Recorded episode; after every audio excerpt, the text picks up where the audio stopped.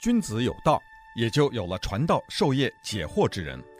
欢迎收听星期一到星期五《授之有道》节目，听王寿之教授为你解读天下事。欢迎大家来到《授之有道》这个节目啊。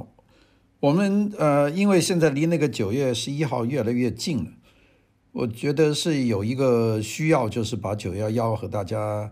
这个事件和它相关的事件，我们要给大家讲一讲。因为呢，离开这个已经二十年了啊！你想，如果是九幺幺那年出生的孩子，现在都二十岁了。那么这一段这个二十年呢，美国一直呢就在发动这个对恐怖恐怖主义的这个战争，一直到就是到上个月啊，到了这个二零二一年的八月三十一号，美国的军队呃刚刚才从阿富汗全部撤出来。那么离九幺幺事件呢，就整整二十年了。那么这个二十年这一段呢，大家都过得不容易，因为我们先早先来美国的时候，完全是没有这这种所谓的这个反恐的安全意识，很松弛了。当时，呃，大家记得到飞机场那个送送人，差不多可以送到那个登机门呐。我我记得我去接人的时候，当时去。从纽约有朋友过来啊，我记得好像陈丹青那时候过来办展览吧。那个时候八十年代，我到我到 LAX 到洛杉矶机场去接他，开了个车，就一直走到登机门呐。这这他一直就从登机门就出来，就当时没有这个。当时你要上去呢，有些人忘记带东西，你还可以到登机门把东西交到他手上。那个时候是松啊，美国那个当然也有这个 X 光过一过这个行李，但是呢，这个真正是很松的。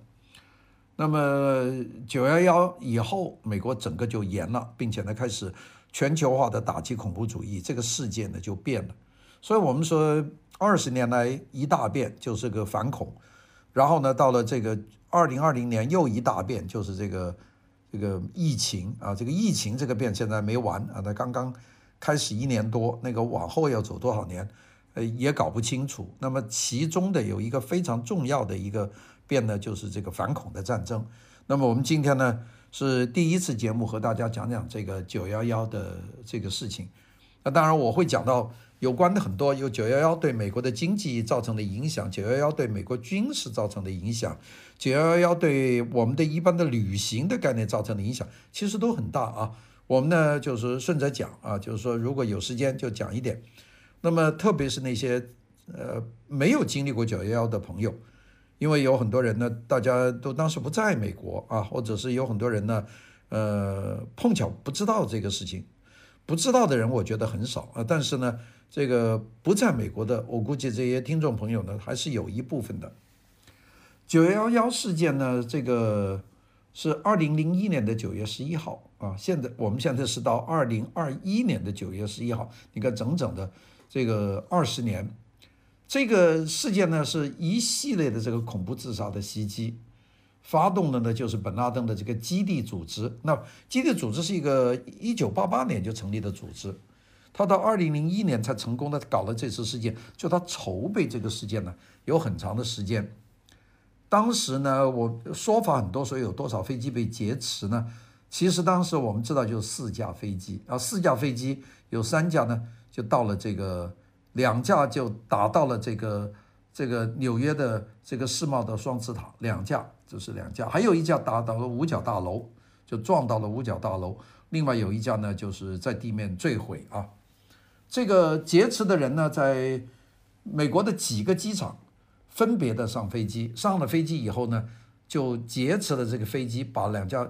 这几架飞机呢，就撞向他们选定的目标。那其中一个就是纽约的世界贸易中心这个双子塔呀。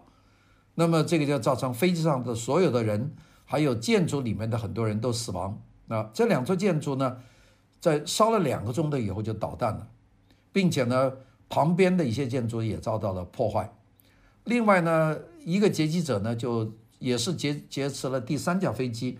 就撞向了这个弗吉尼亚的阿灵顿的这个五角大楼，那么这个地方呢，就是靠近华盛顿的这个市中心了，因为五角大楼嘛。那么第四架飞机呢，是要向华盛顿飞的，那么由于这个飞机上有部分的乘客和机组人员想办法把飞机抢过来，最终呢，第四架飞机就在宾夕法尼亚州的叫 s o m s t 这个县有一个乡村叫 Shanksville，在那个地方坠毁了。那四架飞机上面无一生还啊，都死了。那么包括劫机者在内，大概有多少人死呢？那我们现在看见一个统计数字，这个两千七百四十九人，那大部分都是平民。这些平民呢，这些死亡的二千七百四十九个人，其中就包括了这个十九个恐怖主义分子。那么这些公民来自八十七个不同的国家。那另外还有一个人呢，由于在世贸中心导弹的时候。那个吸入了大量的灰尘，那个呼吸性的这个问题，那这个也死了，就所以呢，就加一个人，就是两千七百五十个人啊。那么美国由于这个事情，就通过了美国爱国者的法案，其他的国家呢也加强了反恐立法，扩大了这个执法权。那么这个是呃一个大的变化。另外呢，就是这个世贸中心大楼被袭击的时候。那个美国的这个证券交易中心都处在关闭的状态，所以呢，这个对经济造成很大的损害。那么我们知道，在这个股市后来重开了以后，股票交易呢急挫啊，特别是航空保险相关的股票，所以呢，这个就毁掉了。那么而这个双子塔这两栋楼啊，这个世贸中心啊，这几十亿美元的办公场地就被摧毁了。那么这个给曼哈顿。给美国经济都带来严重的破坏，这个是一个最大的事情。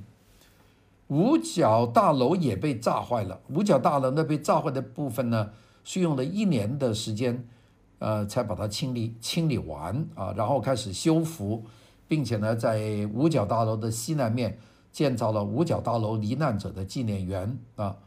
那么这个世贸中心的楼就做得更慢了，到二零零六年。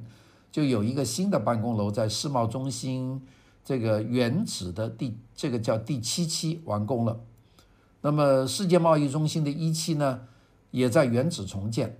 那个重建的大楼叫自由塔，就现在的这个自由塔呢，等五百四十一米高，是为了叫做纪念美国一七七六年建国嘛，所以这个楼高一千七百七十六英尺啊，呃，一七七六。所以你看那个楼。你都基本上可以知道它多多大的，那么这个叫做世界贸易中心一号大楼，二零一四年完工啊，这个是美国最高的楼。那本来呢，准备是二零零七年到二零一二年还做三座大楼，但是呢，由于各种原因，现在都没有做。我们今天呢就讲这个，呃，九幺幺事件呢是美国的从第二次世界大战以来的第一次本土遭到别人袭击，这从来都没有的。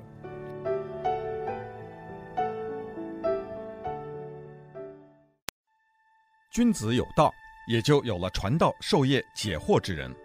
欢迎收听星期一到星期五《授之有道》节目，听王寿之教授为你解读天下事。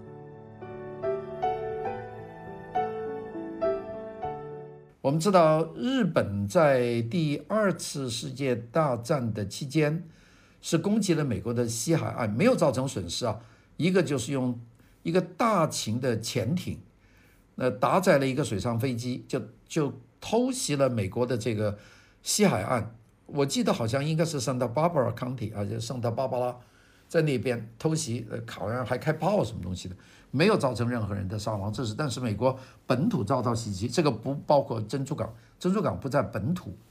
另外呢，美国呢，呃，日本当时也用这个气气球炸弹。就是在潜艇上面放一些气球，气球上装了炸弹，也没有造成损失。那么从第二次世界大战期间珍珠港事变以后，日本呢，大型潜艇的水上飞机还有气球炸弹袭击美国西海岸都没有造成重大的这个伤亡。那么到了这个二零零一年的九月十一号，美国是第一次在本土遭到遭受到来自空中的袭击，这个是也是珍珠港事变以后。外国势力第一次对美国领土领土造成重大伤亡的袭击。那么我们知道呢，刚才我们讲的这个死亡的人数，这个两千七百五十人，另外还有一些失踪的人，所以算起来呢，一共是两千九百九十六人，就是死亡和失踪。这个呢比珍珠港事件的人还多。珍珠港一共死了两千四百零三人，而九幺幺这个死亡和失踪是两千九百九十六，所以呢，这个九幺幺造成的这个美国人员的伤亡呢，比珍珠港事件还要多五百九十三个人。那这个就是一个基本的情况了。那今天呢，我们就讲讲九幺幺。这个九幺幺是二零零一年的九月十一号的早晨，住在东岸啊，有十九个劫机者，呃，分别从不同的地方，就是控制了四架美国的民航飞机。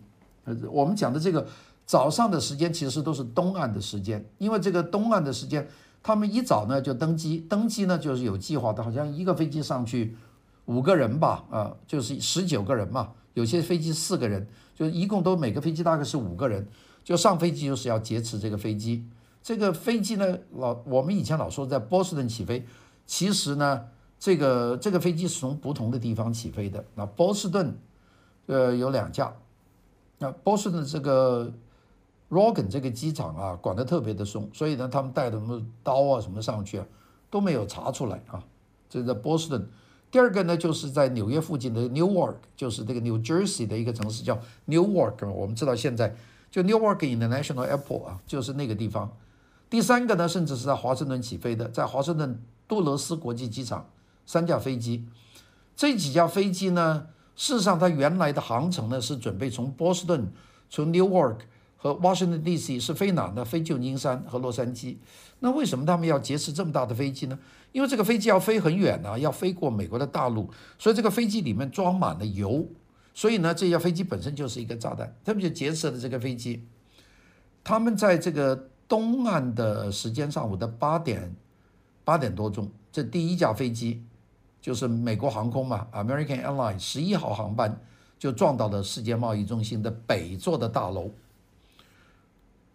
那个我们知道，这个早上八点四十六分，在我们的西岸，就就已经是中午了，就中午了，八点四十五、九点、十点、十一点，但十一点快十二点的样子吧。我那天呢是家人叫我，就说：“哎呀，出大事了！”因为所有电视台都在播这个撞飞机了，所以第一架撞进去的时候，我才开电视看。哎呀，看的时候那个感觉非常的恐怖啊，那个。世这个世贸大楼的第一栋大楼就浓烟滚滚，并且那个撞的地方很高。那我当时一看，心里知道不对了，这个事情肯定不是什么事故，很恐惧啊，并且那个时候电视镜头没有现在这么清楚。那么坐在那里就看了没多久，隔了不到一下，就是我打开电视的时候，东部时间是九点三十七分，也就是我看着第二架飞机，这个就是。那就撞上了这个，这个是联合航空的 United Airlines 的幺七五号航空，是这个九点吧，九点钟的样子。我们洛杉矶应该是十二点，十二点。那么这个就撞撞到南南座的大楼，这个我应该就是我自己直接看见的，就不是看后来的录像。我觉得很恐怖，两架飞机一穿进去，那么跟着我们就没有看见直播了。但是广播里面说，这个美国航空公司叫 American Air American Airlines 的七十七号航班就撞到了五角大楼。那么这个时候大家都已经慌了，都不知道有多少架飞机被劫持啊。那么也不知道是谁干的，当时大家都不清楚啊。这第四架飞机是联合航空的九十三号班机，这架飞机呢被劫持以后是准备飞到美国国会大楼或者是白宫的，结果机上的乘客呢，和那个劫机的人搏斗，这架飞机呢，在十点钟，在 Pennsylvania 的，就是我们刚才讲的这个 Shanksville，在这个地方坠毁了。那个我们没有看到镜头，因为没有实播，我们看到的就是这个世贸组织。那个在这个劫机过程当中，后来从黑盒子里面，他们这个劫机的人是用刀、用枪杀害了飞机上的飞行员，杀害了空中的乘务人员，还杀害了一些乘客。那么，那个劫机者用刀呢刺伤乘务员，并且呢在两次劫机当中呢是刺伤了这个乘客，因为有乘客要帮帮帮助抢。那个当时有些乘客是用的机舱的电话，或者当时比较原始的手机和外界取得联系，所以我们知道有一些细节，这些细节现在大大家都知道了。就是每架飞机上有很多个劫机者，不是一个啊。我们现在算一算，十九个，那就每个飞机是大概五个人，有一个是四个人啊，就有很多个人，这个有计划的。他们这个劫机者呢，是用了很多毒气去制服舱里的人啊。简单的讲，有胡椒喷雾器，也有有毒的化学喷雾器，比方说催泪瓦斯。这个一撒进去，这个舱内就没办法呼吸了。并且呢，飞机上的人很多人给他们用刀刺伤了。那个我们知道有两名劫机者在劫机以前呢，购买了这个这个多功能的手动工具，就是那个刀啊、改锥啊放在一起，就揣在口袋上去。当时检查很很松啊，你就就走上去了。那么我们知道有两个航班，啊，都说这个用这个飞机上的电话报告啊，说他们有炸弹啊。我们说这个十一号航班有一个空乘人员打电话说他们有炸弹，一七五号航班有一个乘客也说他们说带了炸弹，九十三号航班上有好几个乘客说到劫机者有炸弹，那么但是有一个乘客说他认为炸弹是假的，但是呢在那个撞击地点，也就是在宾夕法尼亚撞下来地点呢没有发现爆炸的痕迹，那就是由于油爆炸，所以呢。这个美国的九幺幺调查委员会呢，相信这个炸弹那个是伪造的。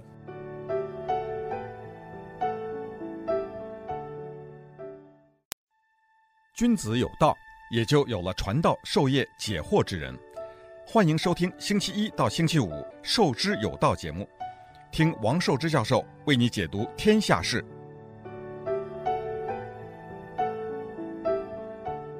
那么我们现在解密，就看那个九幺幺航班这个黑匣子的记录表明呢，这个机这个飞机上面的很多的机组人员和乘客呢，是想办法夺回空飞机的控制权。那么这个有一个劫机者就命令他说，如果我们失去飞机的控制权呢，因为他们在他们在飞机把这个开飞机的打死了嘛，他们在开飞机，他们呢就操纵飞机就摇晃。所以这个摇晃呢，就造成了这个大家都站不稳，最后这些飞机摇摇晃晃，在东部时间十点钟，就是在 Shanksville 的这个田野里面坠毁。我们看到现在有照片呢，也看到一些当时的录像，这个是非常惨烈，在地上大炸了一个大坑。这次袭击的组织者具体的，那本拉登当然就说头了。这个组织者呢，叫哈利德谢赫穆罕默德，呃，叫哈利德，这个人呢。没，他躲过了，没有抓到他。二零零二年，他接受这个半岛电视一个记者的采访里面说，他说这个九十三号航班就是在宾夕法尼亚坠毁的这个航班，他原定的目标是美国国会大厦，代号叫法律工厂，就准备把美国国会大厦把它撞掉的。结果呢，飞机上的大家反抗。那么当然，这次袭击造成美国的新闻的。新闻机构大乱啊！这个我我们说那个电视都不知道怎么播了，就反正就是一个镜头固定停在那里。哎呀，我我看到当时觉得真是心里啊非常的乱啊，不知道出了什么事啊。那个，并且呢，美国的空中交通管制大乱，在那天大概飞机都停飞了，因为不敢飞啊，所以就大乱。三天以内，所有的国际航班都禁止在美国降落，所有的航班就不飞了。那么当时在天上还有很多飞机，有很多航班呢返航，就是比方说从大西洋从欧洲飞过来，你就飞回去了，就不要过来了。还有些呢，你接近美国了，不许在美国降落，就飞到加拿大或者飞到墨西哥。那个另外有些油料不足，还有国内的航班呢，就就近找机场停靠，就不许动。那个有很多的这个。人呢搞不清楚，我们是中有一两天都不太清楚，就是不停的在那里播，但是不知道是什么事，大家也不清楚啊、呃，各种各样的新闻，并且有有有各种各样的新闻说有什么汽车炸弹呐，在美国国务院爆炸，那是假新闻，反正那个是很多。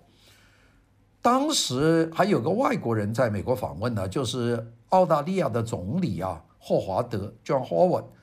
他呢，在事件发生前后在美国访问，他在袭击发生的时候，他和他的随行人员呢，就由这个正在华盛顿，所以呢，他就没有没有办法继续访问呢。这个霍华德呢，就跑到澳大利亚驻美国的大使馆，就发表了讲话。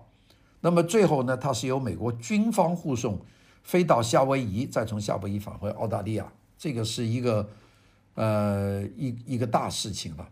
那我们知道，当时这个事情一发生了以后，那个美国联邦政府呢就开始一个行动。这个行动呢要保护总统，保护这个统领，这个叫联邦政府继续行动。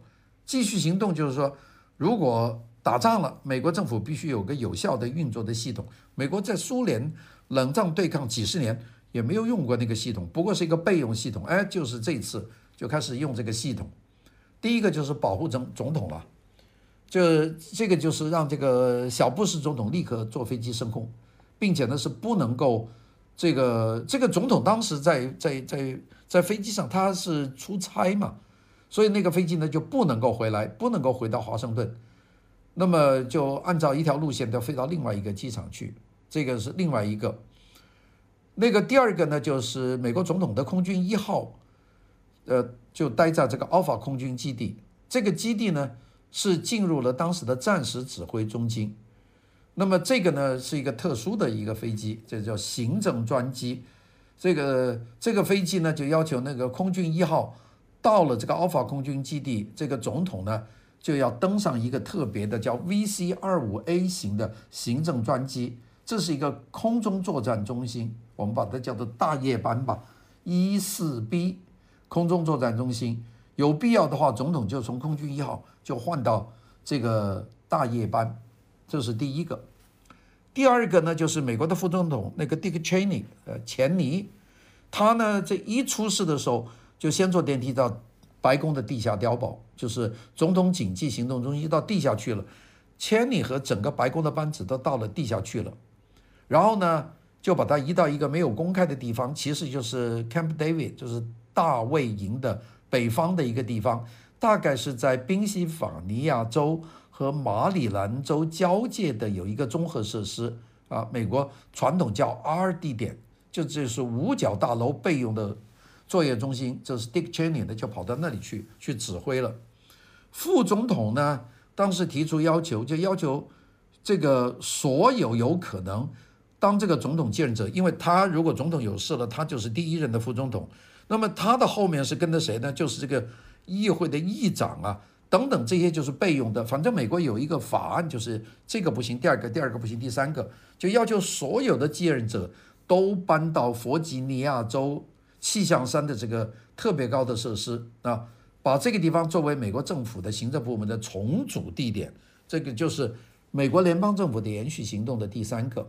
第三个呢？就是启动了美国在科罗拉多州的这个 Shield Mountain 这个锡安山的综合设施，就叫空军应对指挥中心。这是第第三个啊，我们说保护总统，这个副总统撤离，政府要员撤离。第四个启动空军的防空战时指挥部。第五个就是国会撤离，国会的这个原来有一个避难地点没有使用，那么。这个，所以呢，就去了一个新的地方，但是这个事情到现在为止也没有没有讲。据说是，呃，有一个这个一个所谓度假村的一个地下，但是呢，媒体报道了这个这个叫亚利冈尼的这个这个度假村的地下的这个国会的地点呢，媒体抓到了以后呢，就关闭了。那么到底在哪呢？现在还不太清楚。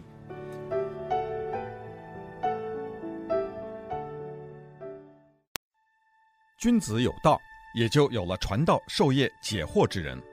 欢迎收听星期一到星期五《授之有道》节目，听王寿之教授为你解读天下事。